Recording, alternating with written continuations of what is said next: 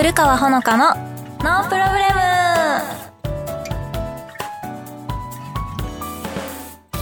皆さんこんにちは。古川ほのかです。この番組は古川ほのかがリスナーの皆様と楽しくおしゃべりしていく番組です。皆さん明けましておめでとうございます。こちらのオンエアは多分年明けてちょっとしばらく経ってから皆さん聞くことになると思うんですけど今日が新年初の収録になります。2024年もこのラジオと古川ほのかをよろしくお願いします。皆さんのねいっぱい視聴してくださらないと番組が終わっちゃうよっていうのをさっき脅されたので。皆さんいっぱい聞いてくださいね。あとお便りもいつもありがとうございます。最近ねちょっと一面からしか来ないので寂しいなっていう気持ちもありつつラジオファンみたいなのをねつけれたらいいなと思ってるのであのこういったところできっかけに古川ほのかを知ってくれる人が今年はもっともっとできるといいなと思ってるのでこの「ノープロブレム」と一緒に2024年も成長していけたらいいなと思っております。番組では皆様からのメッセージを募集しています。メールの宛先はサイトの右上にあるメッセージボタンから送ってください。皆様からのお便りぜひお待ちしております。それでは古川ほのかのノープロブレム今日も最後までお付き合いください。この番組はラジオクロニクルの提供でお送りいたします。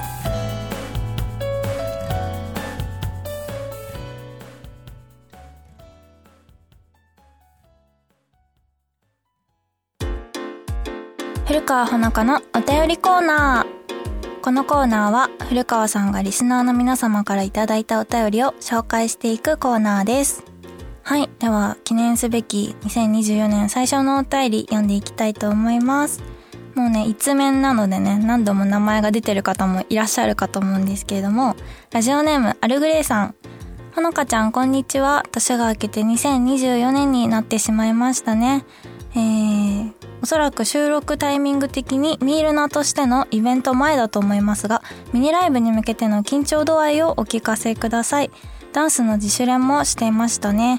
えー、カップリング曲の振り付けも増えたり大変だと思いますが、めちゃくちゃ楽しみにしています。今回のノープロの配信がされる頃にはもうリリーベは終わっちゃってるはずですが、後日談を先行録音のように聞きたいと思います。それでは寒い日が続きますが、風邪など十分お気をつけてください。そうですね、まさにバッチリタイミング的に、ミールナのライブが2週間後ぐらいかな、に控えてるタイミングで今日ですね。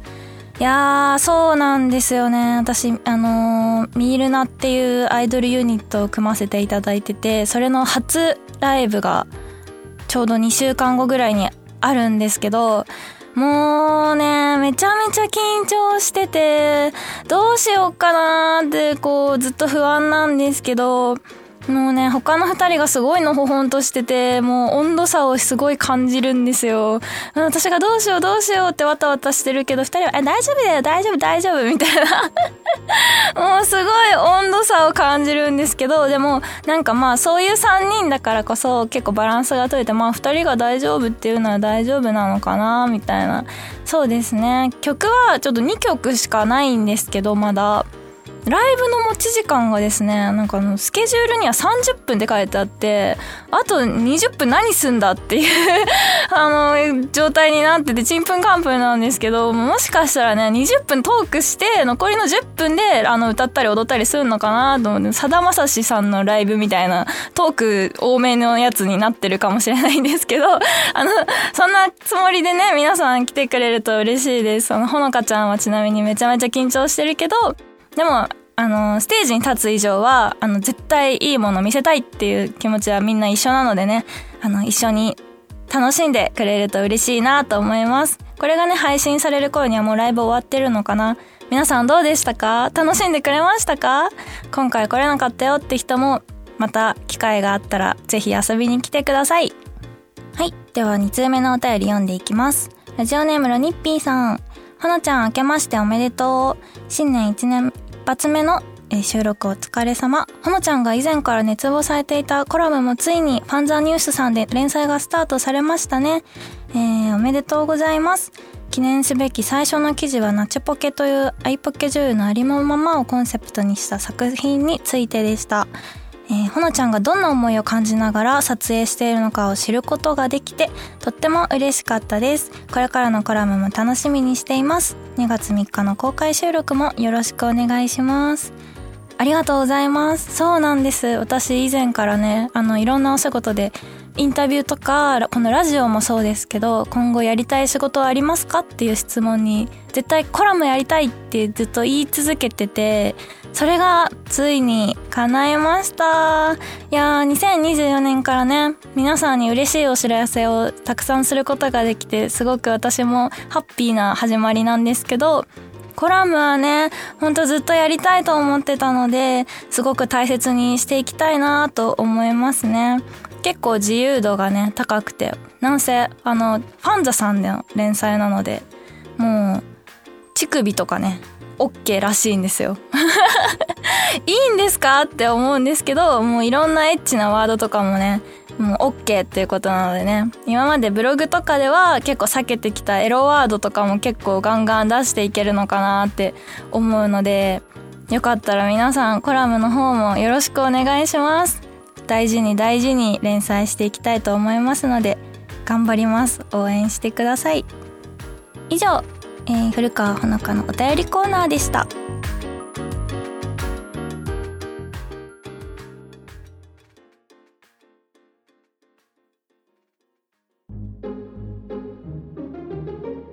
古川ほのかのフリートークのコーナーです。はい。このコーナーは古川さんが自由にお話ししていくコーナーです。え、私結構趣味っていう趣味ないんですけど、あの、友達の美穂奈々ちゃんっていう子に感化されて、あの、かき氷をね、お店に食べに行くっていう趣味と言っていいと思うんですけど、趣味ができたんですよ、去年。でね、かき氷屋さんって結構おしゃれなお店が多くて、こう、こじんまりしたおしゃれなカフェみたいなところに結構あったりするんですよ。で、ツイッターとかでここ食べに行ったよっていうのをあげると、なんかね、次の日とかにも、私のファンのオタクが行ってたりするんですよね。同じものを食べに。なんか、すごい可愛いなって思ってそれ見てるんですけど、結構いて、ほのかちゃんが食べてた、この何々ってお店で同じ席で同じもの頼めましたよって人が結構いて、え、すっごく、すごくないですか？行動力が。やっぱ推しと同じものを共有したいという、その、欲望みたいなのに突き動かされてるなって思って、それが丸見えなのがすごい可愛らしいなって思うんですけど、でもね、こないだ行ったお店が、美穂奈々ちゃんに連れられて行ったお店なんですけど、銀座のね、もうめっちゃおしゃれな、おし、お店の服屋さんの2階とかにあるカフェだったんですよ。私ですら、ここ一人だと入りづらいな、みたいなところにあったんですよ。で、中に入って、お姉さんに、あの、かき氷食べたいんですけどって言うと、こう2階に案内されるみたいなシステムだったんですけど、いやー、ここ、私一人だったらちょっと入りづれえわーって思ってたら、次の日オタクがもう行ってて、そこに。同じもの頼んでてえ えーって思って。だって、あの、この若い女の子っていう無敵の状態ですら入りづらい服屋の、銀座の服屋にオタク行ったんだと思って、え、すごい勇気振り絞ってくれたのかなと思って、それがね、すごい可愛かったですね。なんか、かき氷食べに行こうよっていろんな人誘ってるんですけど、なんかね、結構、興味ある人とない人で分かれちゃうというか、いやいやいや、水でしょとか言われたりするんですよね。だいたい相場が、まあ、1500円ぐらいするんですけど、かき氷って。えーって、でっかい水に1500円みたいな。えーってびっくりされちゃうんですけど、いやいやいや、美味しいし、可愛いし、すごいワクワクする、その経験にあの1500円払ってるんだよってこう熱弁してもね、いや、水に1500円はないわーってこう分かってくれない友達もいるんですよね中には。だからね、こう、男性っていう、そういうのから結構遠そうな存在であるオタクたちが、それを食べに行って可愛いカフェで一人でそれを写真撮ってたりすると思うと、すごいね、私は愛おしくなってしまって、いつも嬉しいなって思ってるんですけど、私はね、あんまりそういう、今までの人生で推しっていうものがいたことがなくて、アイドルとかも、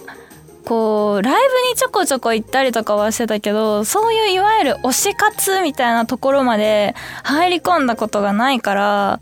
なんかすごいみんなの気持ちを根本から分かってあげることがあんまりできないんですよね。でもそういう推しと同じものを共有したいっていうのはね、なんとなくわかるのでね、すごい可愛くていつも嬉しいなって思ってるんですよ。おすすめのお店はですね、吉祥寺の坂の上カフェさんです。結構ね、かき氷って上級者向けのところもあって、なんか初心者がいきなりそこ行くとちょっと心折れちゃうというか、なんか結構素材系のとこ行くと重いんですよね。こうずっしりしてて食べきれなくてもうかき氷いいわってなっちゃう人もいると思うんで、あのね、初心者向けのところから行った方がいいですね。おすすめはお茶の水の坂の上カフェさんっていうお店と吉祥寺のカフェルミエールっていうお店の焼き氷はすごい初心者向けなのでこれを聞いてるかき氷に1500円なんて高いわって思ってるそこのお宅ぜひ行ってください。もう意外といいじゃんって絶対なると思うので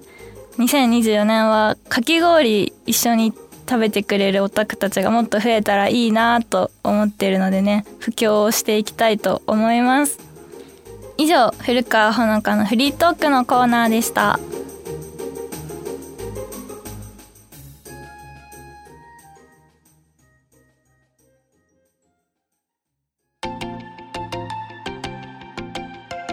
古川ほのかのノープロブレム、そろそろエンディングのお時間です。えー、告知があります。冒頭でもうこのオンエアがされる頃にはライブ終わってるねーなんて話してたんですけど、まだでした。このオンエアの、えっと、4日後ぐらいかな？にライブがあるので、まだでしたね。なので、ここでちょっと告知をさせていただきたいと思います。1月の27、28に、えー、私の所属しているアイドルユニット、ミールナちゃんの、えー、ミニライブが4カ所で2日間にかけて行われます。詳細はツイッターに載ってるので、もしちょっとでも興味があるよって人はライブ見に来てください。あの曲は2曲しかないんですけど、トークでつなぎますので会いに来てください。そして2月1日に、えー、合同写真展フィクションとリアルっていうものが開催されます。あ、この写真展自体は1月30日からされてるんですけど、この2月1日に私こちらに在廊させていただくので、ちょっとね、皆さんとお話がゆっくりできるかどうかっていうのがわからないんですけど、あの、素敵な写真展になってるはずなのでね、いろんな女優さんも一度に、あの、写真で見れるので、ぜひ、あの、会いに来てください。お待ちしております。そして、2月3日に、えー、前回お話しした公開収録があります。ヤギナナちゃんを迎えて初めての公開収録をさせていただきます。こちらね、あの、チケットの方はもう完売してるんですけれども、皆さん楽しみにしててくれますか？会いに来てくださいね。あの、今からとっても緊張してるんですけど、ヤギナの先輩の力を借りつつ素敵な公開収録にできたらなと思ってるので、皆さんぜひ楽しみにしててください。それでは、古川ほのかのノープロブレム。今日はここまでです。ここまでのお相手は、古川ほのかがお送りしました。また次回お会いしましょう。バイバーイ。この番組は、ラジオクロニクルの提供でお送りいたしました。